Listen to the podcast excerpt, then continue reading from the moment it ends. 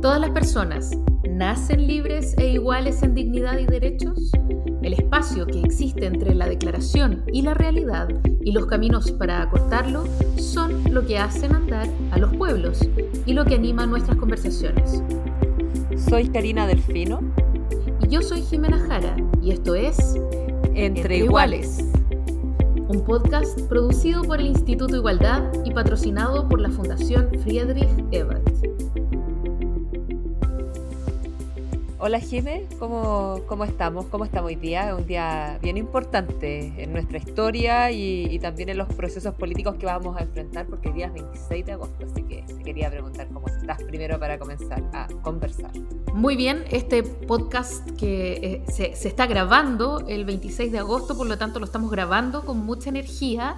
eh, y aunque quizás las personas que nos escuchen ya van a haber tenido varios días de campaña y van a haber visto cómo esto se está desenvolviendo, el momento en que lo estamos grabando es un momento cargado de expectativas porque nos recuerda que están las condiciones dadas para el plebiscito, por más que no le guste eh, al, gobierno en muchos casos. Eh, esto cada día es más realidad. Para mí, un día menos es un día más cerca y es un día ganado. Eh, así que se inicia con, con, un poco de espíritu de unidad. ¿Qué podemos esperar para las semanas que vienen? ¿Nos vamos a ir uniendo o nos vamos a ir peleando? Es súper interesante mirar y sobre todo qué va a estar pasando también al otro lado de la vereda, que de alguna manera eh, también ayuda a inclinar la balanza en un sentido o en otro, ¿no? ¿Cómo lo veis?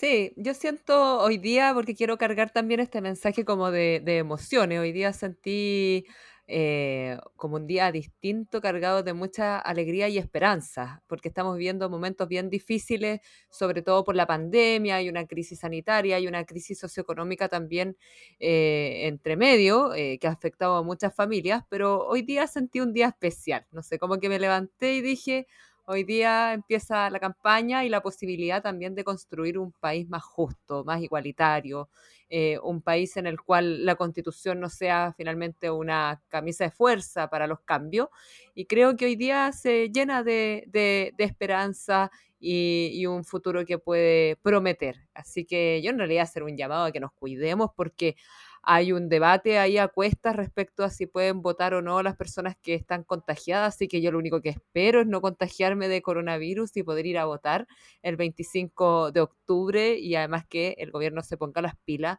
y pueda asegurar todas las medidas sanitarias para que tengamos un plebiscito seguro. Oye, y, entremos en ese tema que, es un tema polémico. ¿Tiene que votar la gente con COVID-19? ¿Es, es, demasiado importante? Eh, es parte de las garantías constitucionales, pero es tan relevante como para que si no pueden votar, pongamos todo en entredicho, nos pongamos todo en riesgo. Quiero ser aquí un poco abogada del diablo, porque eh,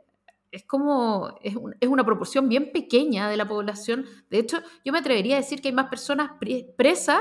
que de todas maneras tienen derecho a votar que personas COVID-19 eh, positivos, ¿no? Entonces, ¿Cómo veis tú? ¿Tendríamos que, implementar medidas del riesgo, del nivel de riesgo, como el voto postal o, qué sé yo, mm. como para poder asegurar ese voto? O decir, bueno, eh, es parte del, del por decirlo de una manera súper fríamente, como eh, eh, se entiende que las personas que estén en mucho riesgo de todas maneras no van a ir, que las personas mayores van a pedir protección, como de alguna manera van a tener precauciones especiales, que se están tomando una serie de medidas que son sumamente excepcionales en el entendido de que la democracia no se suspende, no se posterga,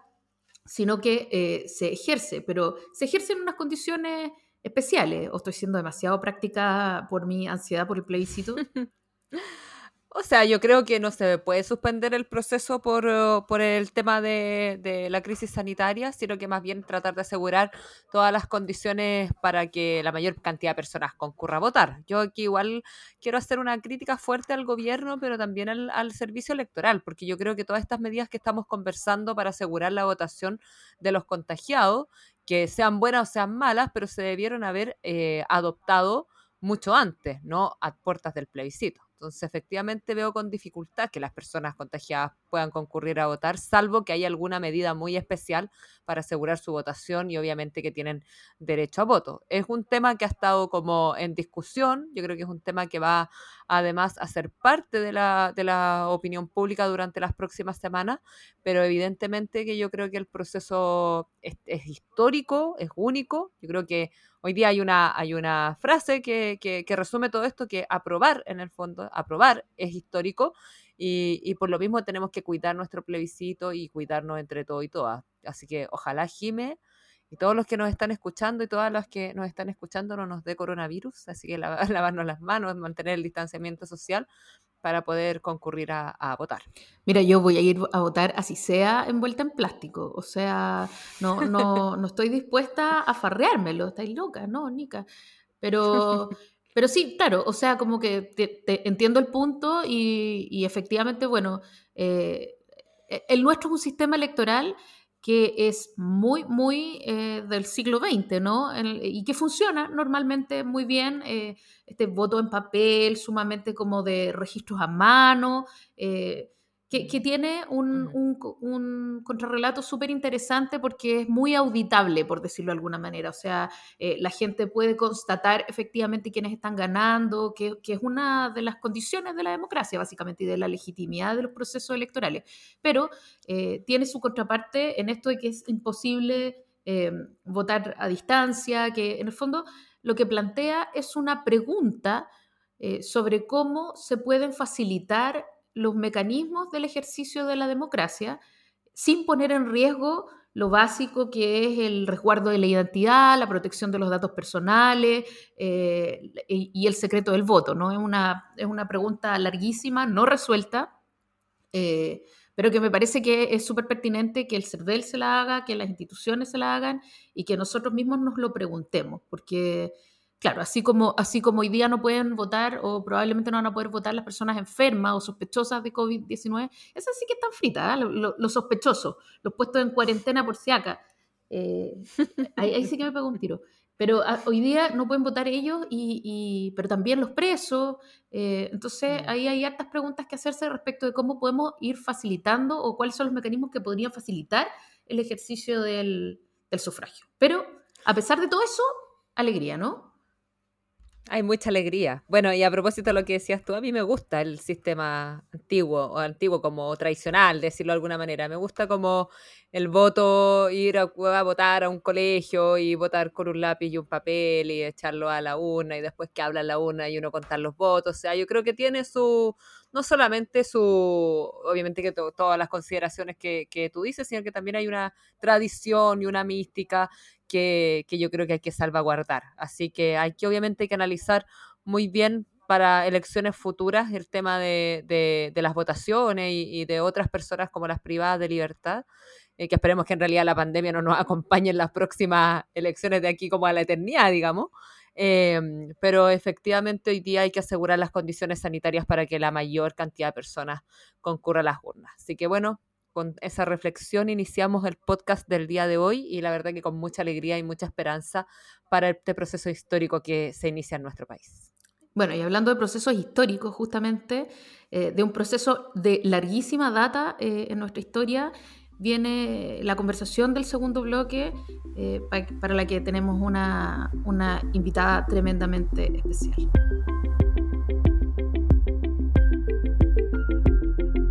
Esa, invitada que nos va a acompañar es la diputada Emilia Nullado. Es la primera diputada mapuche y es un privilegio, es un honor y además es sumamente adecuado en un momento como este tenerla eh, en nuestro programa. ¿Cómo le va, Emilia? Muy bien, saludar a usted, Jimena, también a la compañera Karina Alfino. Vamos a comenzar hablando sobre la situación de la Araucanía y la actitud que ha tenido el gobierno para abordar este tema, ¿cierto, Karina? Así es. Bueno, yo me quiero sumar a las palabras que decía Jimena. La verdad es que es un privilegio tener a la diputada hoy día en nuestro podcast. Y queríamos comenzar eh, eh, conversando con usted respecto a cómo definiría lo que hoy sucede en la Araucanía y cuál es la situación en la cual particularmente hoy día se encuentran los pueblos indígenas. Bueno, es una situación compleja que le ha tocado eh, vivir durante gran parte de la historia legislativa y la historia de los pueblos indígenas y su relación que ha tenido con el Estado chileno. Por lo tanto, esta situación en las últimas décadas se ha ido agudizando de esta eh, relación donde el Estado ha negado el reconocimiento territorial, los derechos colectivos de los pueblos indígenas y en particular del pueblo mapuche. Y por lo tanto hoy día eh, las diversas organizaciones, eh, las instituciones representativas de los pueblos indígenas y en particular del pueblo mapuche han salido a reivindicar, a solicitarle al Estado chileno que además de cumplimiento al compromiso que tenía de poder, de, cuando entró en vigencia el convenio 169 para la aplicación de los diversos derechos donde se debía adecuar eh, tanto en el ámbito administrativo como el poder ingresar diversos proyectos de ley que permitan hacer estas adecuaciones y estas modificaciones en eh, poder fortalecer los derechos de los pueblos indígenas. Por lo tanto, no ha sido fácil esta relación porque nos hemos encontrado con un Estado que no ha escuchado, donde nos hemos encontrado también con diversos gobiernos que han negado el reconocimiento de los pueblos indígenas como primeras naciones preexistentes a la formación del Estado chileno. Y eso ha generado al día de hoy una serie de situaciones eh, de no diálogo eh, y por lo tanto aún se ha agudizado esta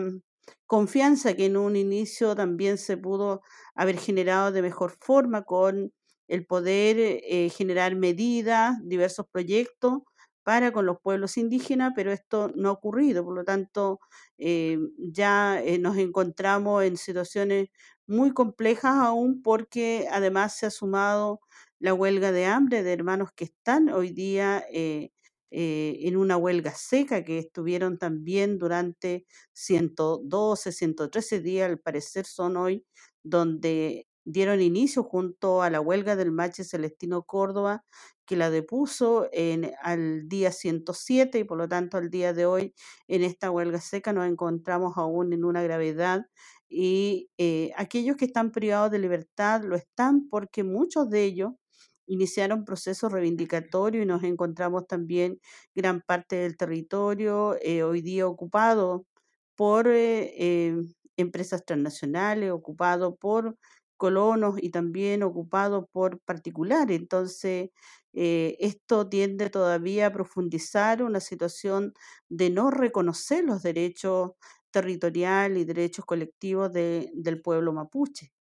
Eh, este, este, no reconocimiento, diputada, eh, tiene una explicación también, en, de alguna manera, en, lo en, la marginación de las instituciones de la democracia. ¿no? Eh, usted es la primera diputada mapuche y entró al Congreso, de alguna manera, voy a decirlo entre comillas, se coló al Congreso a través del Partido Socialista, pero no es lo que ocurre normalmente. Por lo tanto, eh, ¿Cómo ve usted la, generación de escaños, de representación para pueblos indígenas en Chile, sobre todo en un momento en el que estamos discutiendo justamente este tema eh, de cara a la, a la Asamblea Constituyente o hacia a la Convención Constituyente o a la Convención Mixta Constituyente, dependiendo de lo que salga eh, electo en el plebiscito en octubre?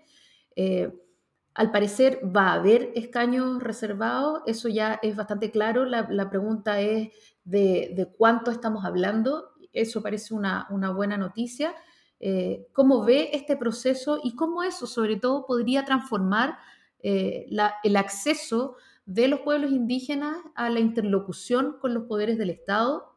y generar un cambio desde adentro? No ha sido fácil para los pueblos indígenas, en especial eh, de forma muy particular en el pueblo mapuche, donde los partidos políticos, al igual que la historia de la relación del Estado en el ámbito del reconocimiento de derechos territoriales, que todavía hoy día no ha definido, no ha esclarecido cuánta es la pérdida que tiene el pueblo mapuche y los demás pueblos indígenas reconocidos en la ley indígena,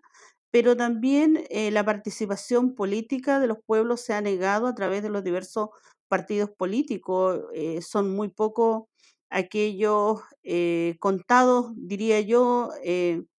con el dedo tal vez de una mano, eh, cuántos han sido los que en la historia del Congreso han sido los que han llegado a ser diputados o senadores, son muy pocos, y donde los partidos políticos tampoco han apoyado porque eh, lamentablemente son partidos también que obedecen a una élite política y no todos están ajenos, o sea, también hay partidos de oposición que no consideran la participación eh, como un eh, como reconocer a, pueblos indígenas y por lo tanto brindarle un espacio sin que ésta eh, tenga que normarse por la vía de un escaño reservado, por la vía de, de que pueda quedar constitucionalmente. Entonces también en el Congreso y eh, estas mezquindades políticas, esta negación, esta estigmatización hacia los pueblos indígenas, estas actitudes racistas han sido que han excluido de la participación política a los pueblos indígenas. Por lo tanto,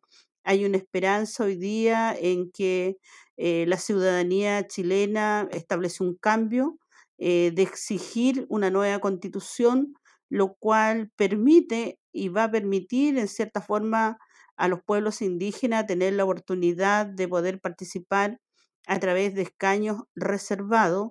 y, y por lo tanto esperamos que así eso sea.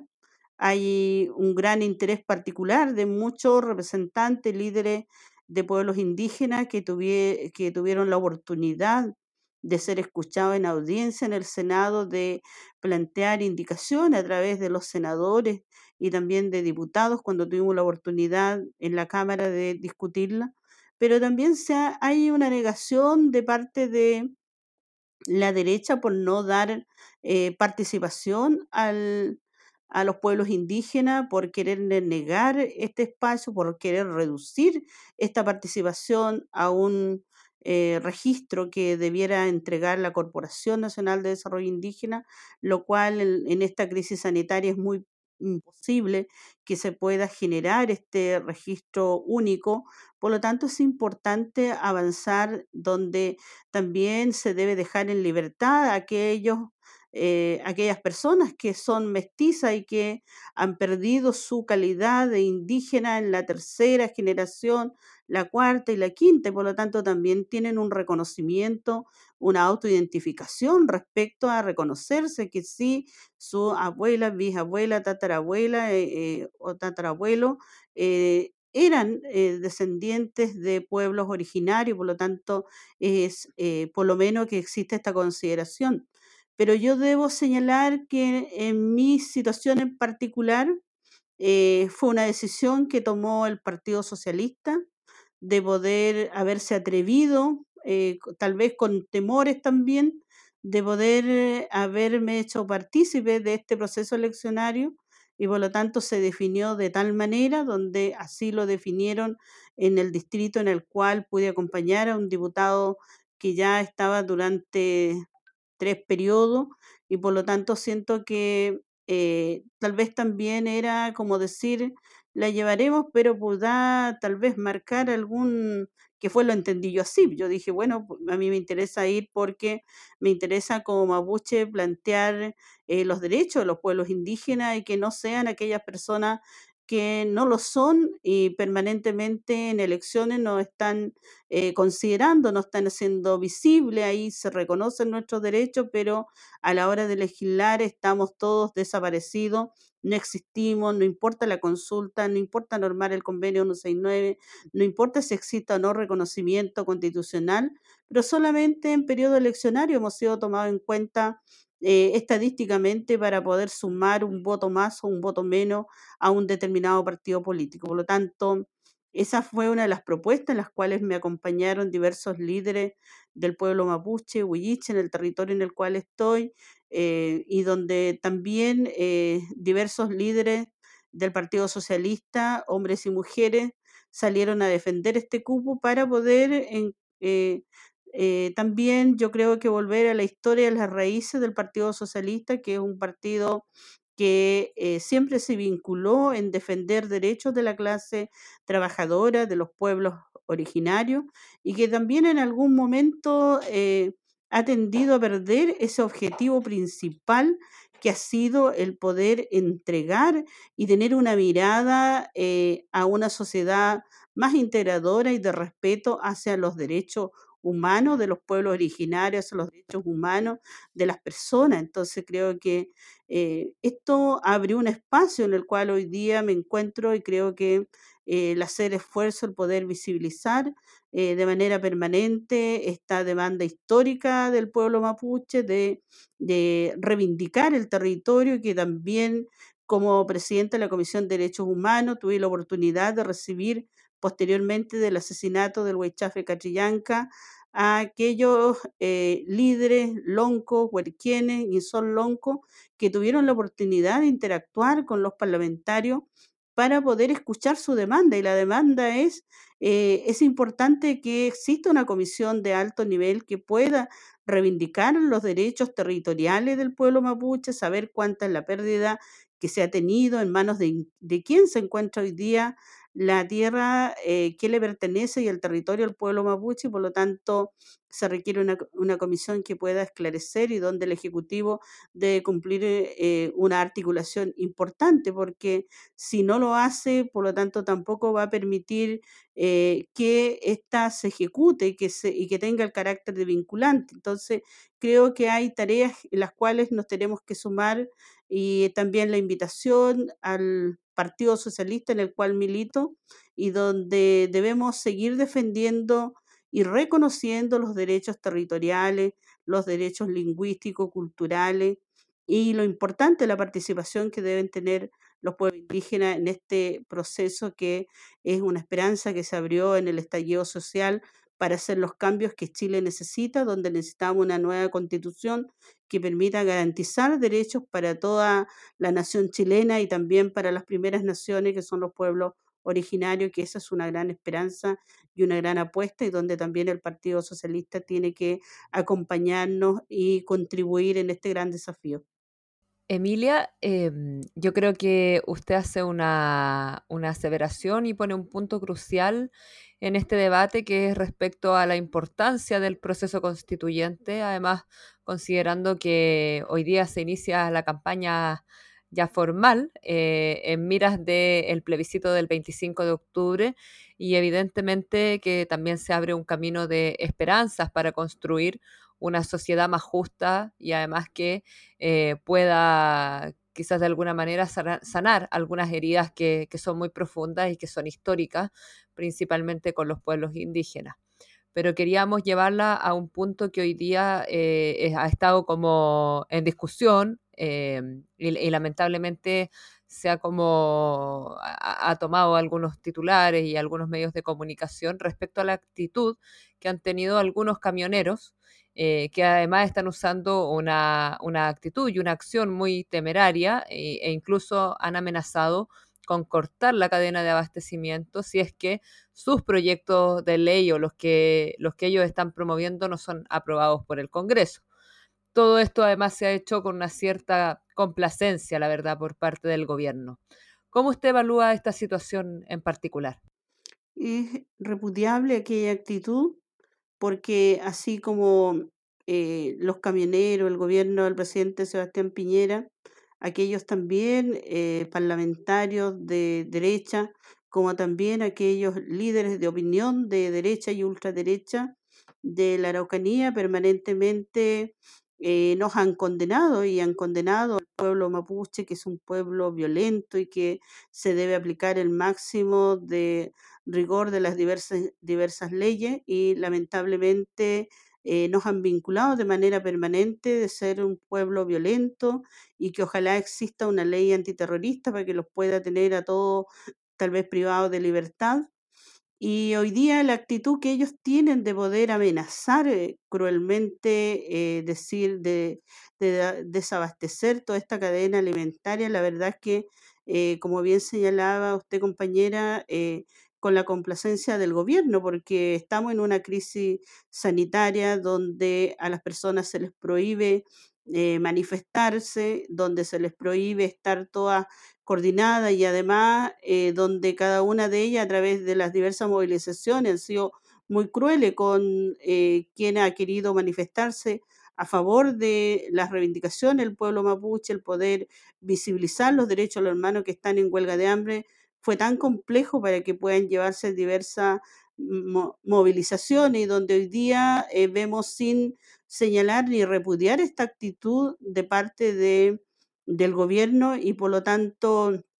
lo único que están haciendo los camioneros y que lo he dicho públicamente, generar un terrorismo económico donde a ellos les permiten, en cierta forma, estas leyes que exigen al gobierno y donde el gobierno quiere acelerarlas en el, en el Congreso eh, para el bienestar de los camioneros y por lo tanto lo que hacen con ellos es conseguir, en cierta forma, a través de, de esta gran movilización que han anunciado, es amedrentar, es amenazar, es generar miedo en, en la familia, en, en, la ciudadanía, porque eh, si le vas a dejar sin abastecerles los alimentos que son prioritarios, obviamente que estás causando miedo, por lo tanto tienen actitudes terroristas, el cual yo creo que eh, debemos seguir repudiando aquello y espero que el gobierno tenga la sensatez dentro de esta tarde de dialogar con ellos y hacer que su paro en cierta forma no tengan que, o si no, hay que aplicar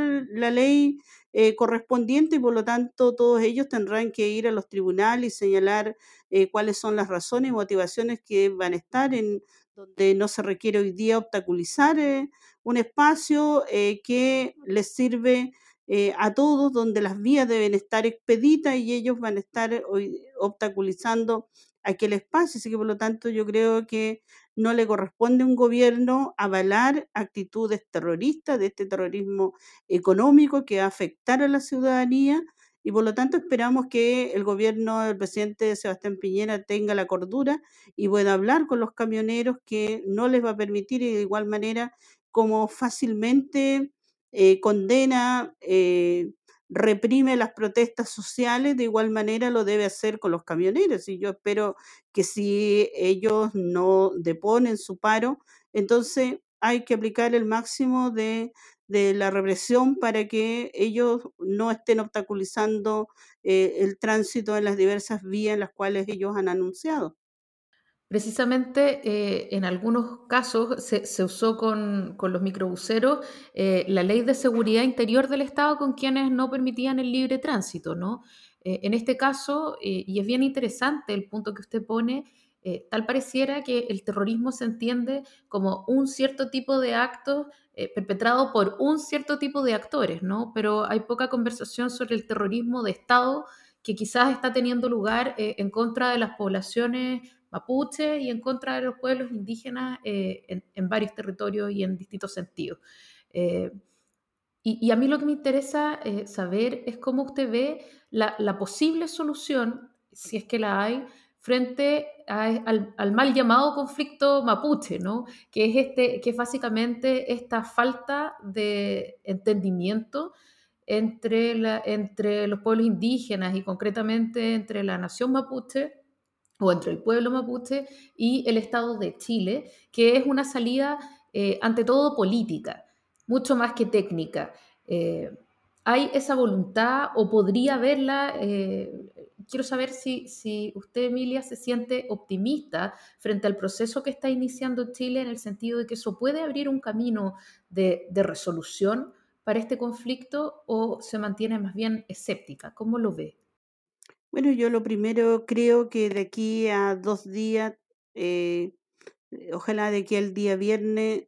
eh, los hermanos de Angola hayan depuesto la huelga de hambre seca, que es lo prioritario. La vida de ellos corre un riesgo y por lo tanto ningún representante de un pueblo indígena en este país tendría ni siquiera la voluntad de sentarse a dialogar con el gobierno ni con el Estado de, chileno para si nos encontramos con hermanos que hayan fallecido. Eso es lo primero y esperar que así eh, se pueda llegar al acuerdo. Segundo, creo que eh, nos deja muy claro aquellas coordinaciones que hicieron los hermanos en, y que yo sigo avalando su planteamiento, eh, los diversos loncos, son lonco y huerquienes de de Temucuicuy que se juntaron de todo el Gualmapu y donde ellos definieron que lo primero que debiera hacer el gobierno del presidente Sebastián Piñera era desmilitarizar el territorio Gualmapu, lo cual no ha sucedido. Y segundo, también ellos plantearon de que se conforme una comisión de alto nivel que pueda esclarecer eh, la pérdida territorial del pueblo mapuche y esta también de los pueblos indígenas, porque en todos los territorios están afectados, hay contaminación, hay transnacionales y por lo tanto han terminado afectando, empobreciendo, despojando de su territorio a eh, los diversos pueblos y que ésta tenga el carácter de vinculante, donde el gobierno tiene que tomar eh, las diversas acciones, donde tiene que hacer las articulaciones y para de manera eh, no en un largo plazo definirla. Este gobierno se le acabó el tiempo, este gobierno ya eh, si no logra llegar a un acuerdo con los hermanos que están en huelga y no logra resolver aquello, significa aún más la incapacidad que tiene de diálogo y de poder y de voluntad política para resolverlo. Y segundo, eh, como es necesario eh, establecer un diálogo político, yo siento que ya no lo hizo. Por lo tanto, eh, el Parlamento tiene que cumplir un rol aquí activo en las diversas leyes que hoy día han ingresado y, muchas de ellas que ha ingresado el Ejecutivo solamente son para perjudicar al pueblo mapuche. Y por lo tanto creo que ahí hay que jugar un rol muy claro en qué es lo que eh, va a servir para que el pueblo mapuche pueda establecer un diálogo y donde se deben también eh, desde el propio Congreso presentar diversos proyectos de ley que puedan permitir adecuar el convenio 169, donde también se tienen que establecer mecanismos de consulta y lo cual no hay, no ha habido esa voluntad y donde tampoco está eh, los, diversas, los diversas mociones que presentan parlamentarios no han tenido la voluntad tampoco de consultarle a los pueblos. Hay una cantidad de proyectos que ingresa el gobierno y no tiene ninguna consulta. Hay mociones que se ingresan en el poder legislativo sin consulta a los pueblos, por lo tanto hay una tarea clave que es necesario abordarla y donde también es importante proponer las modificaciones que debiera el Ejecutivo considerar eh, de modificar el sistema judicial y el Ministerio Público, porque eh, el Código Procesal Penal y el Código Penal es importante hacer los cambios para que se pueda aplicar y normar el convenio 169. Por lo tanto, hay una gran tarea que se puede realizar, pero si esta no se hace, solamente quedamos eh, preocupados en, en los tiempos de contingencia la verdad significa también que el aporte que vamos a hacer se va a traducir absolutamente en la misma nada. Por lo tanto, yo tengo mi preocupación por el actual que tiene el Ejecutivo y en el cual creo que se le acabó el tiempo. Tengo mis preocupaciones por cómo actúa también el Poder Legislativo y cómo actúan parlamentarios de oposición. A ellos les pido que tengan eh, eh, el respeto por los pueblos indígenas, y eh, del oficialismo no espero absolutamente nada porque le responden a otro grupo al cual los ha mandatado en el Congreso y los ha elegido y por lo tanto ahí también muchas veces nos hemos perdido en leyes que eh, están afectando a la ciudadanía, están afectando a los pueblos indígenas, están afectando a la clase trabajadora y también a veces se ha aportado voto de eh, la oposición. Por lo tanto, creo y hago un llamado a que podamos revisar todas aquellas normativas que de una u otra manera eh, han ido despojando del territorio y de los derechos a los pueblos indígenas. Ya vamos finalizando nuestra interacción, en realidad nuestro diálogo, nuestra conversación con la diputada Emilia Nullado. Ha sido un privilegio tenerla con nosotros, la verdad, con nosotras, en realidad, diputada Emilia, diputada y compañera Emilia Nullado. Y para finalizar, queríamos, bueno, relajar un poquito la, la, conversación y preguntarle si es que a las personas que nos están escuchando y a nosotras nos pudiese recomendar alguna película, algún libro en estos tiempos difíciles en cuarentena, pero que a lo mejor para usted es importante que nosotros podamos eh, leer o aprovechar también este tiempo para, para poder eh, interiorizarnos en algunos temas o también entretenernos, etcétera. Así que no sé si nos puede recomendar algo para esta pandemia interminable que se ha hecho. Eso me lo preguntaba a mí porque tenía el micrófono por acá. ¿Algún libro, alguna película que nos Bueno, la, la, preocupación que tenemos hoy día eh, los pueblos indígenas, que ya prontamente, entre septiembre y octubre, ya debieran estar al menos listos las indicaciones que ingresaron diversos senadores. Eh, es importante que se pueda conocer en la comunidad y en los diversos pueblos y donde también diversas comunidades han llamado porque todavía el día de hoy no tienen eh, el documento, el convenio 169, dice, lo manejan dirigentes, pero nosotros no tenemos acceso, por lo tanto nos gustaría también capacitarnos. También nos interesa conocer el, el tratado de Tapigüe y todos los diversos tratados en Chile y por lo tanto también ellos están llamando para ver cómo le acompañamos en, en este conocimiento de, de, la historia del pueblo mapuche que nos entregaron eh, en la escolarización, en la propia formación a media, y por lo tanto dicen nosotros tenemos que eh, asumir esta responsabilidad hoy día y en este cambio generacional de jóvenes que también muchos no necesariamente son del pueblo mapuche, pero están preocupados por conocer muchos más y por lo tanto eh, es la recomendación que por lo menos le haría y ellos dicen todavía nos falta mucho en poder eh, también considerar capacitaciones porque eh, nos, interesa que diversos expertos, eh, conocedores de, de, los pueblos indígenas puedan generar un debate más cercano y donde también nosotros podamos tener una opinión y, y sobre todo ahora que es tan difícil, antes nos juntábamos en, en, la comunidad, hoy día tenemos la provisión de juntarnos y por lo tanto no tenemos espacio eh, tal vez la única es la radio, la que escuchamos permanentemente, si pudiera haber ahí un programa y, nos, y pudiéramos, y lo importante también sería a lo mejor eh, alguna forma de comunicación vía WhatsApp o lo otro a través de la vía Zoom. Mucho más fácil que esta, porque esta fue muy complicada para mí. Así que por lo menos son las recomendaciones que podría hacer en estos tiempos y lo que me han pedido y también ahí tengo el compromiso de ver cómo puedo apoyar en estas peticiones. Muy bien. Bueno, Jimena, nos quedamos con tarea para la casa, yo creo. Tarea para la casa, leer y escuchar. Muchas gracias por estar con nosotras, diputada. Sí, muchas gracias por habernos acompañado hoy día, diputada. Muchas gracias a ustedes. Que esté muy bien. Gracias.